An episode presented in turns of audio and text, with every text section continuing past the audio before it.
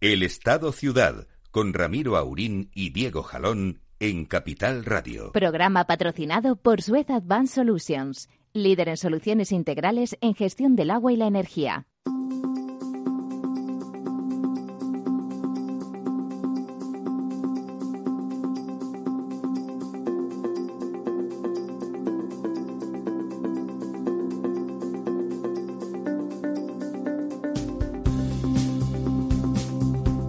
Buenos días, amigas y amigos. Aquí estamos de nuevo en esta pandemia formidable que nos rodea por todos sitios. Cada vez somos menos una península porque, a pesar de nuestros fracasillos económicos sanitarios, el resto de Europa tampoco se libra. Buenos días, don Diego. Pues buenos días, eh, don Ramiro. Sí, efectivamente es, eh, aparte de que España lo esté haciendo mm, mucho peor en, de forma manifiestamente mejorable en, lo, en, lo, económico y en muchas otras cosas que el resto de los países de nuestro entorno la pandemia parece que afecta y que está azotando con fuerza a toda Europa incluso a países que antes bueno pues sí habían pasado de soslayo sí lo hicieron lo hicieron muy bien. O, o el virus se se encarnizó menos con, con ellos, ¿no? Y me está pensando ahora mismo pues en, dos países que creo que son bastante buenos ejemplos de esto que estoy diciendo, que son Portugal, donde en la primera ola pues tal, y ahora están ya batiendo registros de, de, casos de hospitalizaciones, de ocupación de UCIs y de muertos de la, de la peor época de, de marzo-abril y lo mismo ocurre con la República Checa, donde que habían estado estupendos de la muerte. Lo hicieron, digamos, muy bien al principio. Fueron de los fue de los primeros países en Europa que, digamos, eh, universalizó el uso de las mascarillas antes que nadie, tal, etcétera. Y ahora, sin embargo, pues están eh, entre los que peor eh, resultados, tienen bueno, volvemos luego con eso, que hay para rato. Eh, en Estados Unidos la última semana ha habido 500.000 500.000 contagios nuevos, van por 227.000 muertos, que no es moco de pavo. Pero como ha llovido un poquito, vamos a tener esas buenas noticias. Vamos a ver cómo, si se ha llenado un poquito el pantanerío nacional. Pues sí, mira, hemos, hemos tenido esta borrasca llamada Bárbara. Eh, ¡Qué bárbaro! Que ha hecho buen honor a su nombre. Eh, ha batido récords de precipitaciones, pues, eh, por ejemplo, en el sistema central. Eh, donde se han registrado eh, cantidades de agua que no solamente baten el récord, sino que duplican el récord anterior. ¿Del, del sistema en años o qué? Sí, de, de, de nunca desde que hay registros. Efectivamente. Caramba. Entonces, eh, bueno, por ejemplo, pues han caído 300 litros por metro cuadrado en el puerto del, del Pico en, en 24 horas. No ha habido inundaciones, en cambio, ¿verdad? Bueno, en el puerto del Pico es complicado que se inunde. Claro, claro. Pues, pues, como está arriba, cae para abajo. Va, para abajo, efectivamente. Eh, también, eh, bueno, pues se ha, ha caído eh, en Garganta de la Olla, en, que es Cáceres, en Herbás, en Piornal, en Madrigal de la Vera, en Hoyos, en Tornavacas, en el Valle del Fresno, que están todas ellas, digamos, en el, entorno del, final del sistema central o del, de Sierra de de Gredos, eh, bueno, pues que han batido todas ellas eh, récord de precipitaciones acumuladas en 24 horas eh, en el o sea, mes que eran tormentas violentas, en claro. el mes de octubre y todas ellas han duplicado prácticamente el registro histórico anterior y más que no que tormentas violentas es lluvia muy fuerte continuada durante 24 300 horas. y pico sí, es sí, mucho, eso, ¿eh? que es mucho mucha agua. Entonces todo este agua está camino de los embalses. Bueno, claro, porque como es en la montaña, en general se recogerá. Eso es, irá llegando y, y ya, de hecho, ya ha llegado. Es decir, que la, los datos que tenemos de esta semana, que como todos nuestros oyentes habituales ya tienen que saber, son de lunes a lunes, es decir, que se refieren a, a los datos del lunes pasado, de hace dos días la cantidad de agua embalsada había aumentado en 657 hectómetros cúbicos, que es un 1,18. Bueno. Lo que nos sitúa en el 46,40%, pues eh, nada, siete puntos por encima de la misma semana de 2019 pero todavía pues siete puntos por debajo de la media de los últimos diez años. La, la curva ha cambiado, ha empezado a subir, eh, como era de esperar, digamos, es la semana o las es semanas lo que toca, es lo que en, toca. en las que esto ocurre tanto en la media de los últimos diez años como en la, la del 2018 y la del 2019 ocurrió lo mismo pero parece que mm, sube con más, Más intensidad, pendiente. con más pendiente de lo que lo hizo el año pasado y el, y el anterior, ¿no?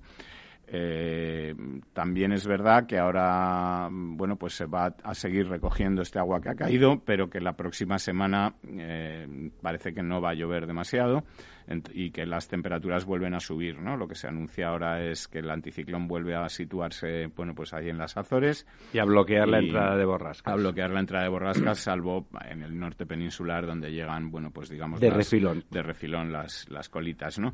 Eh, el- en- por, por cuencas, pues eh, de las que más ha subido en esta ocasión, y como decíamos, además es normal, por donde ha llovido más, es la cuenca del Tajo, en la Lo que, cual es bueno. Sí, el, que, que ha aumentado pues en 251 hectómetros cúbicos su... su Imaginamos que en la cuenca media más que en la cuenca alta, ¿no? Efectivamente, eh, sí, porque además donde ha caído el agua es en, en Cáceres, en el sistema Claro. central. Ese apunte, queridos oyentes, lo hacemos porque ya saben ustedes que Que el el trasvase trasvase, Tajo Segura depende de la cuenca alta. Efectivamente, entonces, eh, bueno, pues se, se sitúa la cantidad de agua ya en un 47% en la, en la cuenca del Tajo, con una subida del 2,27, que es una subida, bueno, bastante grande. Sube ligeramente Guadiana y Guadalquivir, que siguen las dos ahí enganchadas en el 30%. Una sube el 0,25 el Guadiana y el Guadalquivir el 0,05, es decir, ahí todavía no, Está llegando poco. no ha llegado. Pero ha subido un poquito a pesar de agua. eso, ¿no? Efectivamente, ha subido un poquito. dejado de ha bajar. dejado de bajar, que, que ya es, que ya es algo. Ha subido un poco la cuenca del Ebro, un 0,78, y sin embargo ha subido mucho la cuenca del Duero, un 3,50, lo que la sitúa ya en el 59%, cerca de la cuenca del Ebro, que está en el 62, ya solo hay tres puntos de diferencia entre una y otra. La cuenca del Duero ha aumentado en 263 hectómetros cúbicos, que es un pantano grande. Sí, es un buen pantano, es un pantano de Eh, tipo medio bueno. Vale, por lo demás baja la cuenca del Júcar y baja la cuenca del Segura. Las mediterráneas bajan. Las dos. eh, llegó algo de lluvia a la zona de la cuenca del Segura, pero eh, posterior a la. O sea, un par de días después de cuando llovió en el, en el centro, y es posible que a lo mejor la semana que viene mejore un poco. Pero de momento, pues la cuenca del Júcar baja un 0,14, se queda prácticamente igual en 46,70, es decir, casi en la media nacional. Y la cuenca del Segura baja un 0,79 que la sitúa en un, en un 36 en un 36%, ¿no? Eh, mm, eh, esperamos que, que, bueno, la situación vaya, como es habitual, mejorando y, se vayan llenando poco a poco los, los pantanos de cara al invierno. Eh, tampoco podemos hacer otra cosa porque se- o sea, ya sabemos que grandes esfuerzos para aumentar nuestra capacidad de, de embalsar agua, creando infraestructuras, haciendo Eso es. presas, Incluso tomando las decisiones hoy tardaríamos años. Tardaríamos años, pero vamos, las decisiones ya hemos visto en nuestros eh, presupuestos o en los presupuestos, en las líneas generales que nos han adelantado, bueno, pues que aunque hay, luego lo comentaremos, un aumento en el capítulo dedicado a infraestructuras, no van a ser este tipo de No, infraestructuras. incluso las en el agua, que también finalmente se ha conseguido que entre en inversiones, es mucho más dedicado a tecnología y, a, y a las ciudades que no a los embalses y tal. Bueno, y, y por aunque no esté aquí don Lorenzo hoy, pues el pantano de San Juan ha subido 6 hectómetros Bueno. cúbicos, se sitúa en un total de 40 sobre 138, que es una cifra baja, pero bueno, ya invierte la tendencia que tenía de ir bajando y empieza a subir como, como ocurre en el resto de, de cuencas, de embalses, etcétera. Esperemos que a partir de ahora, pues por lo menos durante un par de meses o tres podamos ir dando Buenas noticias. buenas noticias todos los días a este respecto, efectivamente, y que, que tengamos ese agua, que por lo menos agua tengamos, ¿no? Sí, nuestros tampoco- agricultores, eh, todos lo agradeceremos, pero nuestros agricultores en particular, porque ellos han sido de los más damnificados no en el sentido como la hostelería, ¿no? que les han obligado a cerrar y que por lo tanto se están arruinando muchísimas familias, muchos miles de familias y muchos eh, decenas de miles de trabajadores están perdiendo o han perdido ya su empleo, pero como comer hay que comer todos los días, eh, el producto agrícola sigue teniendo su mercado, pero en los presupuestos europeos uno de los damnificados, porque claro, aquí, aquí en España algunas personas y algunos políticos creen que el dinero pues se hace, como decía el señor Garzón, ¿no era Garzón? que decía que, que, se hacía con una maquinilla, se le daban vueltas y tal. No y deja de ser cierto que se, imprime, Y se hacían billetes a voluntad. Efectivamente, pero fíjate lo que pasa. Pero la Unión Europea, y te dejo, eh, claro, el dinero que entra por un sitio o sea, tiene que salir de otro y, la PAC ha, bajado, claro. Sí, no, te decía que cuando se pone en práctica esta idea de Garzón, de que el dinero se imprime con una maquinita y tal, pues mira, tenemos el ejemplo en Venezuela que... Está el Monopoly, por ejemplo. Este año, muestra en Venezuela este año ha tenido una inflación eh, de un millón doscientos mil por ciento. Un millón doscientos mil por ciento. Y lo oí también me pareció. Eh, pero es que además se espera que para el año que viene sea de 100 millones por ciento. ¿no? parece un chiste de gira, ¿no? Sí. Oh, estaban haciendo billetes y aquello era un no parar, ¿no? Bueno, pues lo que ha acabado ocurriendo es que en Venezuela. Eh, nada vale nada. En el mundo real las cosas ya no se pagan en bolívares, es decir, no. Si no tienes dólares, no tienes nada que hacer. El bolívar no existe como moneda o existe como moneda, pero nadie la utiliza y, bueno, pues las cosas se pagan en dólares o en euros y, o, no, o no se pagan. O no se pagan cuando no se tienen dólares o euros. Así funcionan las por cosas. Por lo tanto, no se tienen cosas. Y eso es a lo que conduce, eh, bueno, pues estas ideas de que si el dinero se imprime, pues uno se puede ir endeudando de manera infinita y pagando las cosas. Porque al final el dinero, señores, eh, no vale nada. Cuando hay mucho en circulación que no significa nada y que no hay nada detrás, es el, que, el crédito que ustedes pueden tener. ¿Eh? Si ustedes en el colmado de la esquina, pues cada fin de semana o cada final de mes, aunque haya una cuentecita, pues ustedes liquidan, aunque sea con sudor, eh, pues nada, ese señor, esa señora, le va a mm, seguir teniendo ley y le va a prestar. Si usted deja de pagar, pues evidentemente un buen día le mirarán a los ojos y dirán, mira, Pepe, Margarita, no os puedo fiar más porque si no yo también me arruino y entonces ya saben ustedes. El crédito, que no deja de ser el dinero, no deja de ser el crédito que tiene un país, pues también tiene un límite. Y, hay un momento en que no vale nada. ¿eh? Los billetes se pueden servir para calentar una hoguera eh, más que para comprar que para comprar cosas. Muy bien, pues eso es un poco lo que lo que da de sí el tema del agua de hoy. Eh, los presupuestos, como, como habíamos... Bueno, eh, si quieres hablamos un poco de lo que... Entramos un poco con los presupuestos. se refiere a los presupuestos en esta presentación que hicieron ayer, pues como si fueran dos azafatas del 1, 2, 3, ¿no? Eh, don Pedro Sánchez y don Pablo Iglesias. Con sus trajecitos. Por cierto, sobre todo el trajecito de don Pablo Iglesias, que bueno, tampoco soy yo aquí un árbitro de la elegancia. mi, mamá, mi mamá era modista, modesta y modista, y desde luego le iba como un saco ¿no? Eh, sí, Pobre hombre. parecía que se lo había pedido a otro para, para la ocasión, ¿no? En fin, a otro, a otro de, otro tamaño y de otra, de, otra contextura, efectivamente. Y él no es ni, ni muy grueso, pues podría, no es tan difícil hacerle un traje a don Pablo. Incluso se puede comprar uno en, en este sitio que él detesta tanto que estará seguramente. Tiene pues, un tamaño razonable. Un precio barato encuentra un traje, en fin, que le, que le vaya. Que le vaya.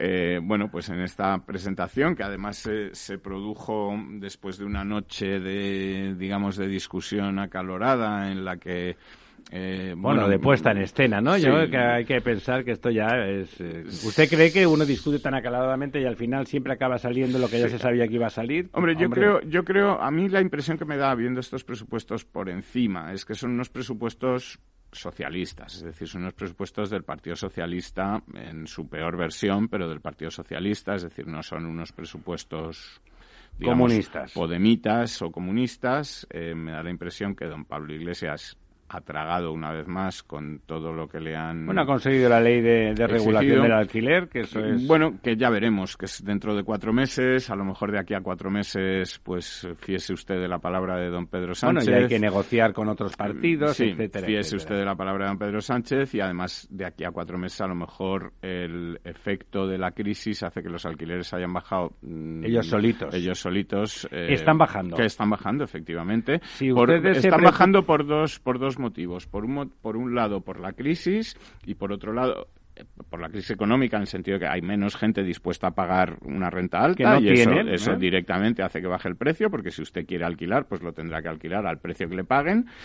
Eh, eso es una y la segunda es que hay muchísima vivienda que estaba dedicada a, turismo. al apartamento turístico para alquilar por días o por ¿eh? fin de semana, mucha. Como eso ha desaparecido, pues esa vivienda ha pasado al mercado del alquiler, digamos. Eh, sí, esa vivienda suele tener un precio un poquitín más alto porque la verdad es que están muy bien, son muy monos. no, y, más alto porque además, eh, hombre, uno alquila por días, tiene que hacer la limpieza no, diaria. Me refiero ahora, me refiero ahora. Si ustedes miran en el alquiler, de vez en cuando aparece un, las fotos del piso en uno de esos portales estupendos y ves, caramba, un piso no maqueado. Lo siguiente, ¿no? Unos muebles muy monos, te ofrecen ropa de cama incluso, te, ofrecen un apartamento turístico. un apartamento turístico. Y bueno, claro, eso todavía pretenden mantener un poquitín, no el precio que tenían como turístico, pero mantienen un poco la tensión al alza, aunque si ustedes se fijan, van habiendo montones de pisos donde la flechita para abajo les dice lo que ha ido bajando la última semana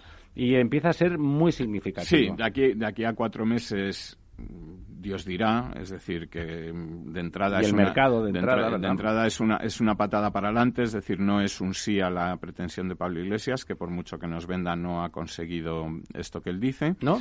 Eh, no, que no ha conseguido bajar el precio, o sea, regular el precio del alquiler, de momento no lo ha conseguido. Ya veremos si dentro de cuatro meses lo consigue, pero ahora mismo no lo ha conseguido, es decir, que de momento eso no ha ocurrido. Eh, y él partía de que eso era una de las líneas rojas, que sin esto él no aprobaba los presupuestos. Bueno, los ha aprobado sin que esto ocurra. Eh, y la segunda es que esto se presenta, y sobre todo se presenta por su parte, cuando él ha hecho su, parte de la presentación, está la limón que han hecho entre los dos, eh, como unos presupuestos en los que se suben los impuestos a los ricos.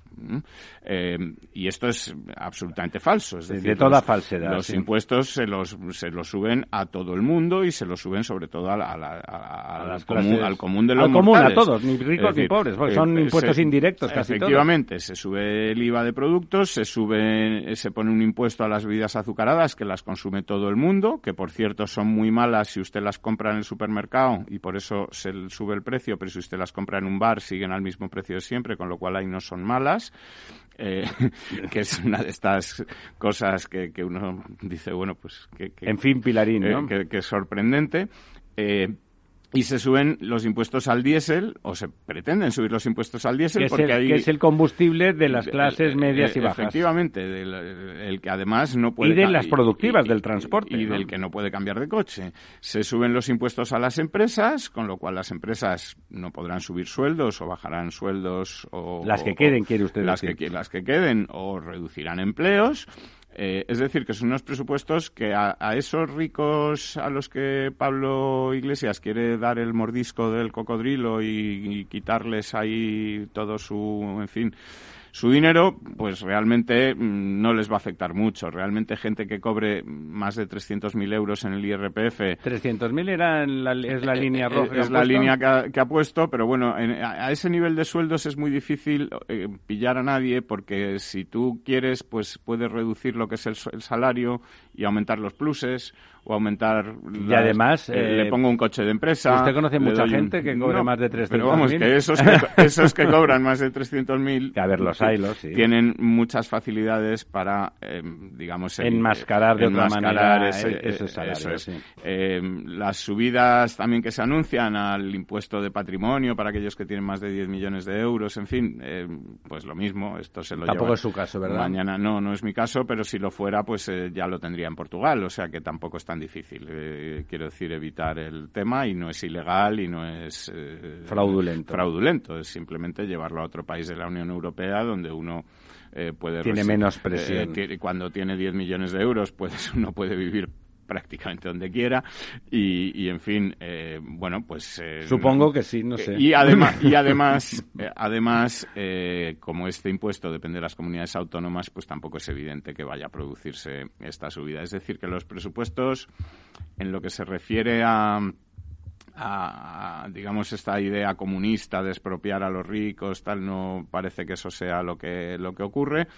Eh, son unos presupuestos que aumentan el gasto, que aumentan, eh, es muy sorprendente, lo comentábamos antes de entrar, que en un contexto como el que estamos, se suba el sueldo a los funcionarios, se suba el sueldo a los jubilados. Que no tenemos nada contra los funcionarios ni contra los jubilados, pero, no parece el momento es, es, estupendo, pero es que son, si piensan ustedes que estamos en un 17% de paro y que vamos seguramente a superar el veintitantos en cuanto en, en, su vida. En cuanto caduquen los ERTES y empiecen a verse los efectos de la crisis con toda su crudeza, el sector de los funcionarios paro no tiene. Ninguno. Eh, a ninguno de ellos se le ha practicado un ERTE durante este tiempo. A ninguno. Eh, y, no se les ha bajado el sueldo. Y, no se les ha bajado el sueldo. Y, en fin, parece un poco sorprendente, aunque si uno lo piensa, pues entre el número de funcionarios y el número de jubilados. Ya ganas ¿eh? Prácticamente da para ganar unas elecciones, ¿no?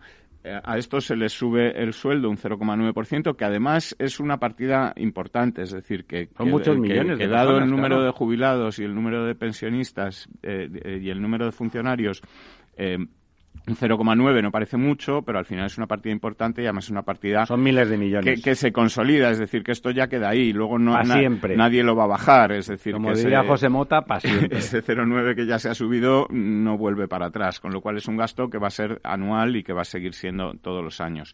Eh, se aumenta el gasto en muchas cosas, se pretende también eh, aumentar los impuestos a las grandes corporaciones o a las empresas más grandes, etcétera, que como te decía, pues acabará repercutiendo en la inversión, como mínimo en la inversión. En la inversión y en la economía del resto de, la gente, eh, porque ustedes entenderán que si al corte inglés le suben los impuestos no los va a pagar de su dinero, sino que le subirá a usted, digo el corte inglés, como puede decir Carrefour, como puede decir Mercadona, lo, que sea, pues subirá, subirá los precios y usted tendrá que pagar más caras las cosas que compra. Eh, todo esto, al final, lo que se echa de menos es unos presupuestos en los que haya digamos, una importante voluntad de impulsar el desarrollo económico, ¿no? Eh, hablábamos antes de que se anuncia, pues, por ejemplo, un aumento de la inversión en, infraestructuras, se, se anuncia un aumento del 100 es decir, de que se va a duplicar la inversión en infraestructuras. Estábamos muy bajos, o sea que bueno. Eso es, partiendo de donde estábamos. Tampoco es que esto vaya a ser, digamos, un esfuerzo Agua de mayo, eh, extraordinario en el que se vaya a crear un montón de empleo porque se aumente. Eh, esto lo, entenderá cualquiera, es decir, si usted tiene un 1 de nota, pues tener un 2 es el doble y sigue siendo un Sigue siendo muy malo, ¿no? Es decir, pues es un poco es un poco lo mismo, ¿no? Eh, el aumento en infraestructuras em, de momento no es grande. Luego está por ver que se licite esta cantidad que se ha dado, porque tradicionalmente. Además, exacto, ejecutamos eh, poco. Ejecutamos poco de lo que se presupuesta y al final, pues no parece que por ahí. Y aparte, eh, el keynesianismo, este predicado que figura desde la Unión Europea, bueno, pero eso, de eso hablaremos dentro de un par de minutos. El Estado Ciudad Capital Radio.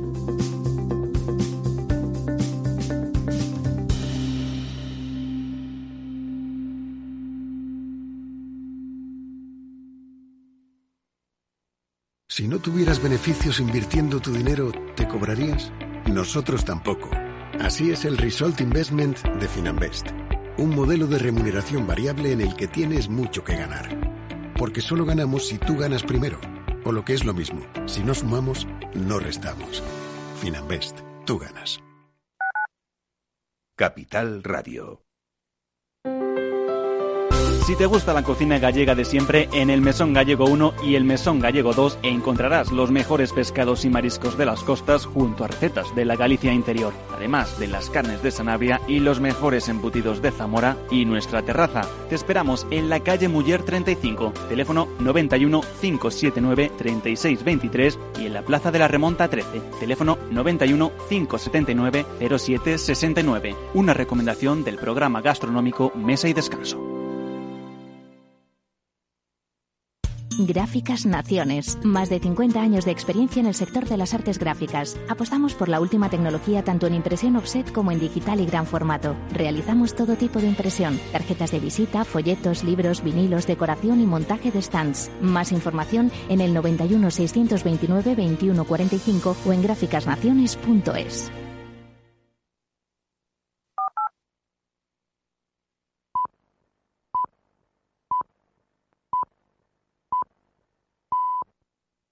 El Estado Ciudad, con Ramiro Aurín y Diego Jalón en Capital Radio. Bueno, pues aquí estamos de vuelta. Como decíamos, eh, keynesianismo, esa eh, política de inversión pública que propiciaba la Unión Europea con esa mutualización que se ha hecho, con esos muchos millones a fondo perdido, 72.000 millones en el caso de España, en principio regalados, regalados en cierta medida, porque luego todo eso se paga pagando entre todos a la Unión Europea. Como no somos de los más más ricos, se supone que en ese diferencial entre lo que entregaremos y lo que recibiremos vamos a ganar bastante y sobre todo lo que permitirá es que la Unión Europea adelante tome, tome el riesgo, por decirlo de alguna forma, tome la responsabilidad del pago y por lo tanto eso sea más viable. Pues de eso en estos presupuestos poquita poquita cosa. Eh, seguramente por muchos motivos. Seguramente uno, el primero por falta de voluntad, pero el segundo, una cosa que hemos comentado aquí con frecuencia. Eh, para gastar hay que tener planes, o sea, gastarse los millones al margen del gasto este que, facilón que ellos hacen, aumentar el sueldo a posibles votantes eh, o ese tipo de reparto de billetes. ¿eh? Cuando uno reparte billetes eso es fácil, pone a alguien en una puerta y empieza a dar billetes al que pasa. Eso es sencillo. Ahora, gastártelo en, en un plan, hacer una casa. Oiga, pues hacer una casa, que hay millones en este país y que hay mogollones, millones de profesionales entre de un tipo o de otro que participan en eso, un sector, pues hay que hacerla, ¿eh? Hay que coger, hay que tener un proyecto, hay que tener un solar, adecuarlo, que sea tal. Es decir, cualquier proyecto, por sencillo que parezca, una casa sería de los más sencillos que se nos pueden ocurrir, ya lleva un tiempo y una dedicación importante. Ya no digamos en infraestructuras. Las inversiones en infraestructuras precisan de tener proyectos ajustados, en los tiempos que corren, los ciudadanos exigen que esas infraestructuras, cuando a ellos les afectan físicamente, pues estén bien justificadas, que tengan que el impacto ambiental y ciudadano, que también es ambiental, pues sea razonable, sea asumible, esté justificado, reiteramos, y por lo tanto no se puede decir vamos a hacer esto, esos planes que hemos comentado aquí, estupendos, que ideológicamente comulgamos con ellos, nosotros también, pero que luego no se traducen en ninguna cifra concreta ni en ningún plan de vamos a hacer 25 parques solares en tales eh, lugares. Eh. simplemente el enunciado de qué se va a hacer ya es un tipo de compromiso que exige un estudio, un trabajo previo que no se está produciendo. Bueno, dicho eso, y como nos da mucha rabia en realidad eh, ser agoreros, voy a dejar que remate los presupuestos don Diego y vamos a ver, nos vamos luego, a ver. Luego creo que hay, hay, otra, hay otra cosa gravísima en estos presupuestos, pero que es seguramente lo más grave de todo, aparte de, de, todo lo que hemos dicho, que ya es grave. Como estamos comentando, que ya es muy grave, que es que son unos presupuestos irreales, porque están hechos sobre unas previsiones económicas irreales eh, que se habían hecho, eh, digamos, pensando en que... Eh, Habla usted de los ingresos. ¿Cree que los ingresos van a ser menores a lo que están anunciando? Vamos a ver, lo que, lo que pasa es que estos presupuestos se han hecho en una base de que el PIB iba a caer un 11,2%. Iba a caer el 13 o el 14, en, 2020. Eh, se han hecho estos presupuestos con unas previsiones, digamos, de, de julio o de junio-julio, cuando nos creíamos esas idioteces de que salíamos más fuertes, de que la crisis estaba superada, de que habíamos vencido al virus y de que todo iba a ir para arriba y todo iba a ir fenomenal a partir de ese momento, eh, de, ese escenario de recuperación en V, en el que ya... Que de eso nada, claro. En el que ya nadie cree, porque ahora ya pues estamos hablando de la K, de la W, de la U, en fin, se nos van a acabar las letras del, del, abecedario. del abecedario para definir cómo va a ser esta crisis, pero lo que sí que va a ser, parece ser, es bastante gorda y bastante más larga de lo que preveía el gobierno, ¿no? Eh, también se han hecho en, en una previsión de que en 2021 vamos a crecer un 9,8 Estamos ya hablando de que el estado de alarma el gobierno lo pide hasta mayo. Eh, no parece evidente que ese crecimiento en 2021. Porque recordemos que sin turismo intenso nosotros no crecemos, ¿eh? Efectivamente, que se vaya a dar eh, ese crecimiento pese al bueno pues el impulso de los 27.000 millones de euros procedentes de la UE que todavía tampoco tenemos. Es decir, que es un conejo que estamos cocinando sin haber cazado, pero bueno, puede que eh, algún día lleguen, pero de momento es un dinero que tendremos que adelantar si queremos incluir en esos presupuestos porque la Unión Europea todavía no ha cerrado ese capítulo, aunque aquí lo hayamos vendido como un acuerdo histórico y que esto está hecho y, cocinado, y, cocinado pero, pero realmente, mm, bueno, pues la Unión Europea está todavía discutiendo. Sí, sí, los que tienen que pagar más no están, eh, no están poniéndolo fácil. Cómo se va a hacer esto y qué se va a hacer, ¿no? Entonces, bueno, pues estos, estos presupuestos están basados en, en, unos, en unos supuestos irreales de, de, como decías tú, de ingresos y, y etcétera, que es muy posible que no se vayan a dar, lo cual va a hacer que aumentemos el déficit público en unas proporciones que cuando, digamos, la, Unión Europea cierre el grifo, que habrá un momento en el que diga... Habrá que pagar eso. Vale, eh, eh, autorizamos que, se superaran las estas de déficit durante un año, una cosa excepcional, para pasar la pandemia y tal, y cuando todos los países europeos estén recuperándose y estén, nosotros seguiremos, eh, con perdón, en, la miseria, como nos pasó con la crisis, Efectivamente. anterior. Y, y, nos obligarán a aplicar una serie de recortes y una serie de cosas para recuperar una senda de déficit y una senda de gasto que van a ser muy duras. Recortes brutales. Que con un poco de suerte tendrá que administrar el, PP y ellos podrán estar en la oposición quejándose ferozmente. efectivamente. Entonces, bueno, eh, somos el único país de la Unión Europea que sube los impuestos en este contexto. Gasto público. El único país. Es que ese dato, señoras, señores, amigas y amigos, es fundamental. Somos 28 países en la Unión Europea, o 27 ahora somos el único país que sube los impuestos en este contexto de pandemia y de desastre económico. Efectivamente, que sube los impuestos. ¿Somos los más listos? Pues ¿A que no? No lo parece, ¿no?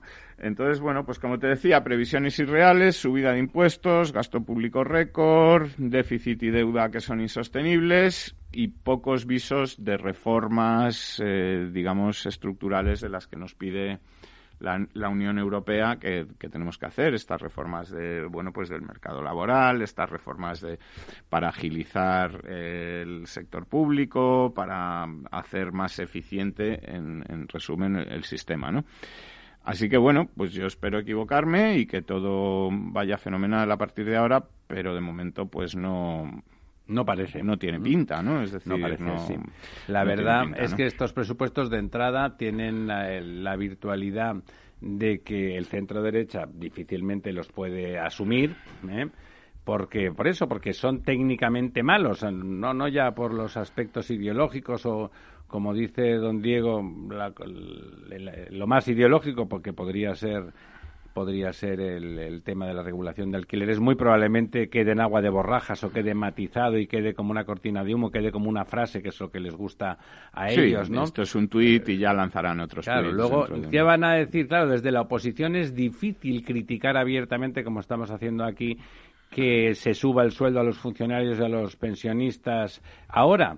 O sea, nadie cree que los pensionistas ni los funcionarios son millonarios ni son pero es evidente que esos ingresos están garantizados y no toca ahora. Que, se entienda bien, si es que lo que lo que se trata es de que aquí se está exigiendo un esfuerzo muy grande a muchísimas partes de la estamos población. Estamos exigidos, no, no, no, no está exigiendo nadie, estamos arruinándonos como Hay, hay, muchísima gente que está perdiendo sus empleos, que está viendo reducidos sus ingresos, sus salarios, etcétera, y eh, precisamente el sector, digamos, que, que, tiene más garantizado que sabe que está a salvo de todo esto, que no le afectan las crisis en ese sentido, que incluso aumenta su poder adquisitivo, porque como estamos en una inflación negativa, los precios bajan, las cosas tal, pues manteniendo un mismo sueldo viven mejor. Eh, el hecho de que se les aumente el sueldo con una clara intención electoral, em, bueno, pues no parece... Estafio e impropio desde el punto de vista... No, parece lo más adecuado. Económico. Bueno, en, ese contexto, pues evidentemente cuando nos imaginamos al señor Casado, que a pesar de la mano tendida que dejó después de la famosa moción de censura de Abascal, difícilmente va a poder apoyar. A continuación será acusado de volver a las andadas, etcétera. Pero hay que decir las cosas por su nombre. Estos son unos malos presupuestos, unos presupuestos inadecuados para el momento en que vivimos. El señor Iglesias eh, se regocijaba de que era el acta de defunción de la austeridad.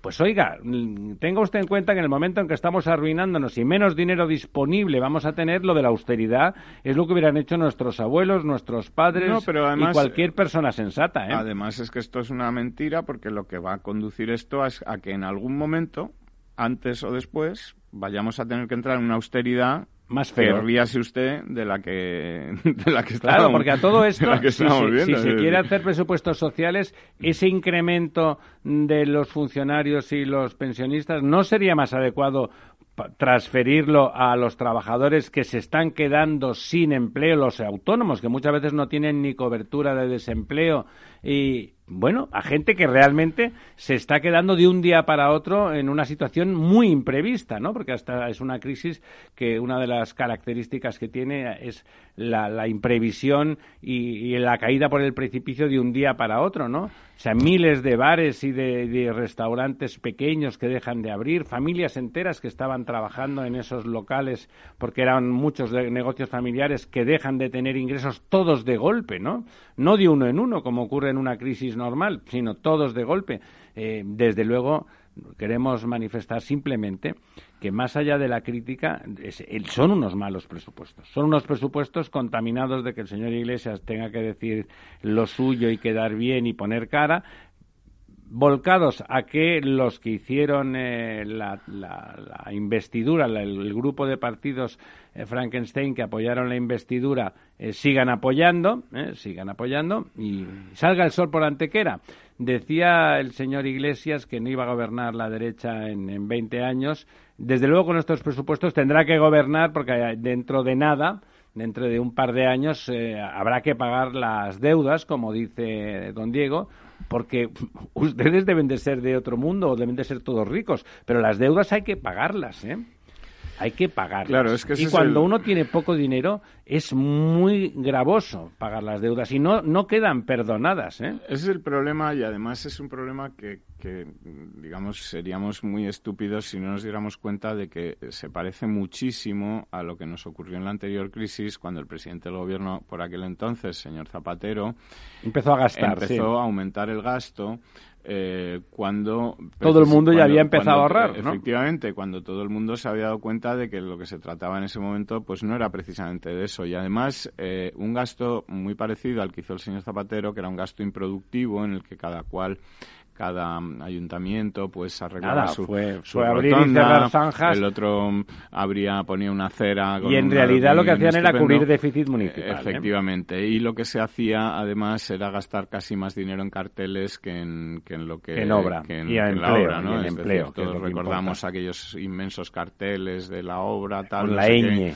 de sí con la, el plan E eh, en el que el cartel pues costaba casi más que lo presupuestado en la obra que ponía en el cartel, ¿no? Es decir, eh, eh, bueno, pues esto luego nos llevó a que tuviésemos que apretarnos el cinturón mucho más que los que habían gastado, empezado antes, claro, gastado menos dinero y gastado bien su dinero, ¿no?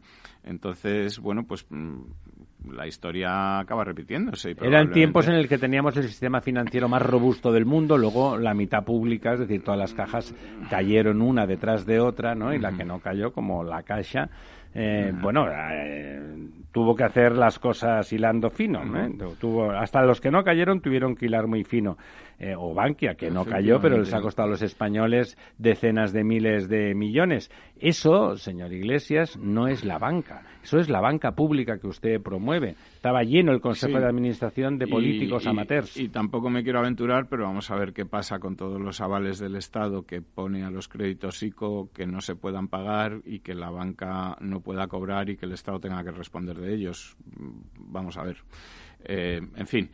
Eh, yo, si quieres, por ir hablando un poco Vamos en positivo, venga, vamos a por otras, cosas. No sé si tanto en positivo, pero por lo menos de otras cosas. Pues mira, se ha publicado un informe del Instituto de Recursos Mundiales, que es el World Resources Institute, WRI latina, en sus siglas en inglés, bueno, pues que ha explicado, y es un tema que hemos comentado y que estamos comentando aquí en el programa habitualmente, porque además creo que es pertinente en este momento en el que nos estamos planteando en qué habría que invertir el dinero si no fuéramos unos eh, políticos de Twitter, ¿no?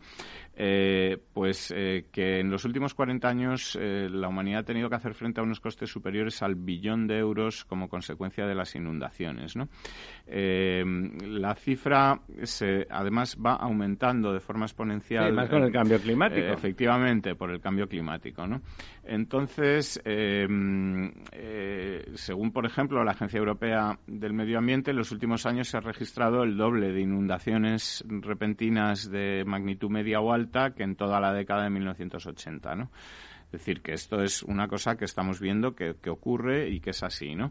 Bueno, pues una de las recomendaciones que a partir de este tipo de informes y de este, eh, esta constatación eh, es que la Unión Europea pues nos dice que mm, eh, la asignación de fondos en la aplicación de medidas contra las inundaciones es muy insuficiente y que tenemos en mm. España lo vivimos, eso. Eso es, y, que tenemos que hacer algo más que mm, estos planes en los que pretendemos pues simplemente monitorizar cuando viene la lluvia para avisar de que viene, ¿no? oye, que eh, está lloviendo. Oye, que va a llover, ¿no? Entonces, eh, bueno, mm, España cuenta con 1.342 áreas de alto riesgo potencial de inundación y muchas de ellas, eh, tanto costeras como fluviales, pues eh, evidentemente, y como ya hemos comentado, pues eh, está muy bien que regulemos que a partir de ahora pues no se vaya construyendo en las zonas donde sean inundables, que se urbanice con sentido común, todo eso, pero lo que ahí está ya construido habrá que darle algún tipo de protección y, y hay muchas infraestructuras que seguro que se pueden hacer pues para aumentar el tamaño de las alcantarillas, para aumentar el tamaño de los depósitos por los que eh, llegue el agua, para evitar que estas inundaciones pues sean menos recurrentes, causen menos daños, etcétera, ¿no? Y todo esto, pues, eh, no está en, en, los planes, ¿no? Es decir, que es otra de las, de las cosas que, en fin, debería estar en los planes y no están los planes. No... Eso es laborioso, don Diego. hay que estudiar mucho, hay que saber qué está pasando en cada cuenca y subcuenca. ¿no? Hay, que, hay que ponerse a, trabajar y eso, pues, seguramente. Hay los ingenieros dispuestos y encantados de la vida de dedicarse a eso. no sea mm, ahora mismo una de las, de las prioridades, ¿no? El ponerse a trabajar y hacer planes, etcétera, ¿no? Eh, otra de las, de las noticias que quería comentarte hoy es eh, que Nadia Calviño ha anunciado eh, que parte del dinero mm, que vamos a pedir a Europa para este plan de reformas, etcétera, pues se va a destinar al cierre de los corredores que tenemos pendientes. Eh, es decir, es un... De transporte, quiere decir. Sí, el corredor mediterráneo, el corredor eh, atlántico... El corredor de fondo. el corredor de fondo. Estas cosas ya a mí me empiezan a sonar un poco a, a cachondeo. A cuchufletas, sí. Sí, porque no hay ocasión... No, no, vamos, ya desde que éramos pequeños eh, podemos decir. En, la que, en la que no... Salga a colación el corredor corredor de viendo que el corredor mediterráneo es lo primero que vamos a hacer. Son todos corredores de fondo, porque ninguno se acaba, ¿no? Que le vamos a dar prioridad al corredor, que en fin. Eh, bueno, pues oye, estaría estaría fenomenal. No, ¿eh? no, sería formidable. Yo no digo. Lástima que, sea el cuento de la lechera permanentemente. Eh, efectivamente, porque es que tenemos que pensar que el corredor mediterráneo, del que hemos hablado aquí mucho tiempo, eh, bueno, pues es, un, es una infraestructura que nos conecta con Europa, que es muy necesaria, que todos los... Eh, todos los productos hortofrutícolas, por ejemplo, si realmente funcionara de verdad ese corredor y fuera eficiente, podría evitar miles de camiones en la carretera. Claro, tiene que llegar la fruta y la verdura fresca en tiempo y tiene que ser, por lo tanto, un corredor eficiente. Si se fijan ustedes, una ciudad, en caso, es un caso muy paradigmático, Valladolid. Valladolid, está cerca de Madrid, está como a 200 y poco kilómetros, ¿no? Eh, hay una conexión por carretera formidable y que el viaje es muy cómodo, pero tardas dos horas. Y es un viaje cómodo y seguro, pero se tardan dos horas. En cambio, en el AVE se tarda una hora. ¿eh?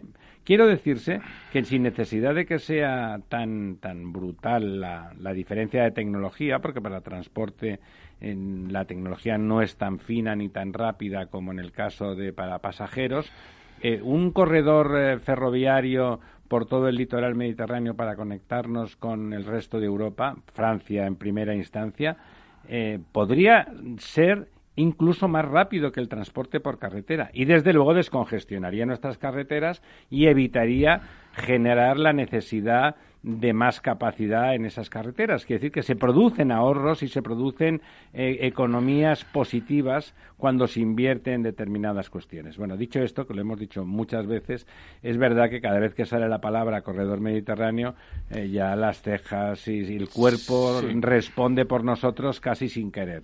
Bueno, aquí se habla también eh, no solo del corredor mediterráneo, sino que se habla también, bueno, pues del corredor atlántico, de de la conexión con Portugal. Eh, suponemos claro, que, deje de ser es una especie de isla, ¿no? sí, que se pueda llegar a Lisboa, bueno, pues en menos de ocho horas desde Madrid, que no estaría mal.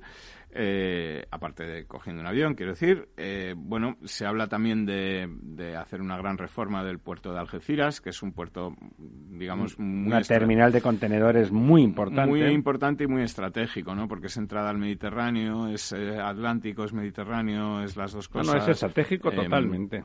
Y, y si eh, y además complementario con este corredor mediterráneo. Claro, porque tú coges esos contenedores y los pones en esos trenes y te los llevas, ¿no? Si lo que llega a Algeciras se pudiera mandar por tren al norte de Europa, pues... pues sería rápido si eh, hubiese una vía realmente sería de gran utilidad, etcétera, ¿no? Entonces, bueno, pues este plan... Eh, y ganaríamos cuotas respecto de puertos como Rotterdam y otros del norte de Europa. Efectivamente, tenemos que tener en cuenta que en principio tenemos que poder acceder a 76.000 millones de euros y para ello pues hay que presentar este plan de reformas, ¿no? Hay que decirle a Europa y yo me imagino, ¿eh? que quiero pensar que a Europa no le valdrá eh, un anuncio como los que se hacen aquí para consumo interno, de, titular. De líneas generales, un documento escrito por, por un bachiller, eh, en fin, así diciendo... ¿Lo ha aprobado de verdad el bachiller? A mí, me gustaría, a mí tal, no sé qué, no sé cuántos, ¿no? Sino que tendrá que ser algo pues en el que se pongan, digamos... solvente, ¿no? sí, en el, que se, en el que se hagan unos presupuestos, en el que se diga, bueno, pues esto va a costar tanto, estas son las inversiones, las externalidades que va a tener son estas, en fin, que haya... Es usted un pesado, que haya un trabajo Todo el rato pidiendo que si cuánto vale, que si cómo lo va a hacer usted, pero eso es que son ganas de molestar. Bueno, pues mira, eh, por hablar de, algo así un poco más ligero, que además... Sin me molestar. Me ha parecido... Es difícil estos días. me ha parecido divertido, interesante y además eh, tiene que ver con el agua, que es una de las, eh, bueno, pues pilares de nuestro programa y no solo de nuestro programa, sino de, de, la, vida y de la vida humana. Es un descubrimiento que se ha hecho pues en, en en, unas, en una antigua ciudad eh, maya, en Tikal, en Guatemala. Ah, sí, la depuradora, ¿no? Dice usted. Eh, sí, donde se ha descubierto, eh, bueno, pues que, que, los mayas tenían un, un sistema de filtrado a partir de, de ceolita y de, y de, y, de, cuarzo, en el que, bueno, pues les permitía limpiar el agua de impurezas y al mismo tiempo, eh, aunque ellos probablemente no lo supieran, porque lo que ellos podían percibir es que el agua se volvía transparente o se volvía tal, que mejoraba su calidad, sí. Limpiaban también, bueno, pues estas cosas que hay en el agua que no se ven, pero que pueden ser malas y tóxicas, ¿no? Y al mismo tiempo que ellos eh, tenían este sistema que les permitía, bueno, pues tener este agua estupendamente limpia y fenomenal, hacían algo sin saberlo que al final acabó convirtiendo el agua en tóxica y acabó haciendo que tuvieran que abandonar esta ciudad de Tikal, ¿no? que es que pintaban las paredes de sus edificios con un pigmento llamado cinabrio, eh, que, claro, les daba un color rojo precioso y, y contaminaba los acuíferos. Pero al, llover, eh, el cinabrio, pues digamos que iba desprendiendo sobre todo azufre y mercurio, mercurio en su De ahí el nombre de cinabrio, claro. Y iba, em, claro, contaminando los acuíferos, creando cianobacterias y haciendo que ese agua se volviese tóxica y pese a, que ellos utilizaban, como, como decíamos, esta eh, cantidad grande de cuarzo y de ceolita para purificarla, no era eh, suficiente. esto no eh, acababa con las cianobacterias ni con el mercurio que estaba en el agua y por lo tanto pues acaba eh, teniendo un agua pese a contar con un sistema de depuración pues un agua que eh, sí, los mayas que fueron de toda la zona tuvieron tuvieron que volver que, irse de allí para una civilización mucho más civilizada y valga la redundancia que la azteca, que es la que estaba vigente cuando llegaron los españoles allí no eran caníbales como si lo eran los aztecas. y eran, tenían muchas tecnologías, tenían ciudades y es verdad que tuviesen, abandonaron, fue, tuvieron un colapso descomunal eh, por temas hídricos, justamente. Eso es, parece que tiene que ver todo con el Una última noticia en un minuto. Vale, pues mira, la última noticia, creo, por acabar con algo bueno, es que Repsol mm, va a hacer una gran inversión en Cartagena de varios cientos de millones de euros para eh, producir o proyectar y construir una, una fábrica de biocombustibles de la que espera poder obtener 250.000 toneladas al año de biocombustibles avanzados para aviones, camiones, coches, etcétera. En, en, Cartagena. ¿no? Eh, es un poco, eh, Brufao también estuvo el otro día hablando de que eh, exigiendo neutralidad tecnológica y es un poco la apuesta de, de Repsol por em, que los motores de combustión van a tener que seguir existiendo, pero con combustibles, digamos, no contaminantes, ¿no? Que mm, e, es seguramente una transición más lógica que el imponer un como mínimo económicamente más viable. Y hasta aquí hemos llegado, señoras y señores. Faltan cuatro minutos para el mediodía y que ustedes lo pasen bien. Cuídense, ya saben que el bicho anda suelto. Cuídense, cuídense de todos, del bicho de los gobernantes, de, vaya usted a saber, de sus suegros, no sé, cuídense.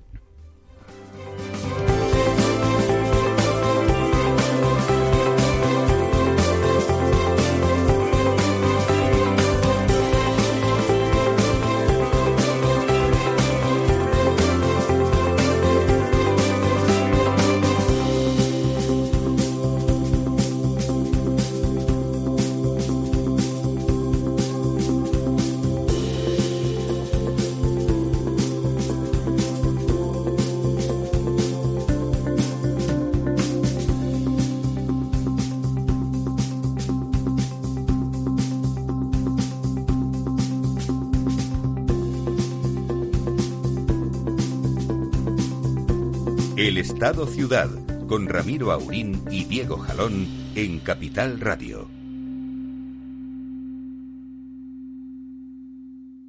Programa patrocinado por Suez Advanced Solutions, líder en soluciones integrales en gestión del agua y la energía. Ya no estamos en la era de la información, estamos en la era de la gestión de los datos y de la inteligencia artificial.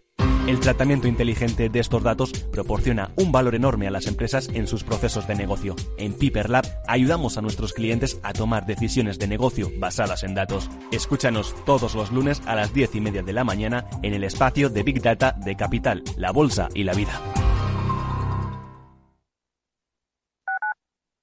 Tu radio en Madrid 105.7, Capital Radio. Memorízalo en tu coche.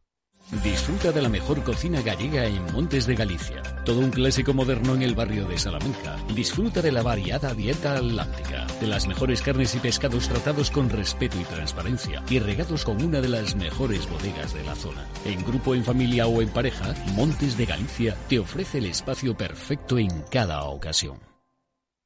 ¿Sabes cuál es el mejor dial para escuchar Capital Radio?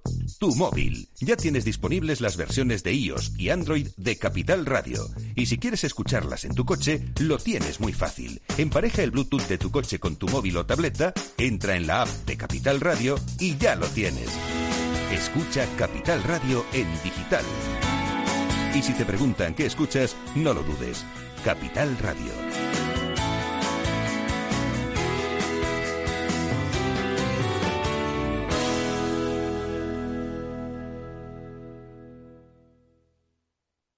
Esto te estás perdiendo si no escuchas a Luis Vicente Muñoz en Capital, La Bolsa y la Vida. ¿Por qué está caro? ¿no? ¿Qué es lo que, que acaban entendiendo? Pues está caro porque no hay ninguna alternativa de inversión. ¿no? Lo que los americanos llaman con el palabra, este el acrónimo de, de TINA, ¿no? There is no alternative. Fernando Aguado, director de inversiones de Fonditel. No te confundas. Capital, la bolsa y la vida con Luis Vicente Muñoz, el original. ERTES, ERES, teletrabajo, conciliación, reforma laboral, horario flexible, temporalidad. Nuestro país tiene una tasa de paro muy elevada y la tasa de temporalidad es también muy alta. Todo ello tiene un elevadísimo coste económico y social que no nos podemos permitir. Las claves de la vuelta al trabajo en Capital Radio.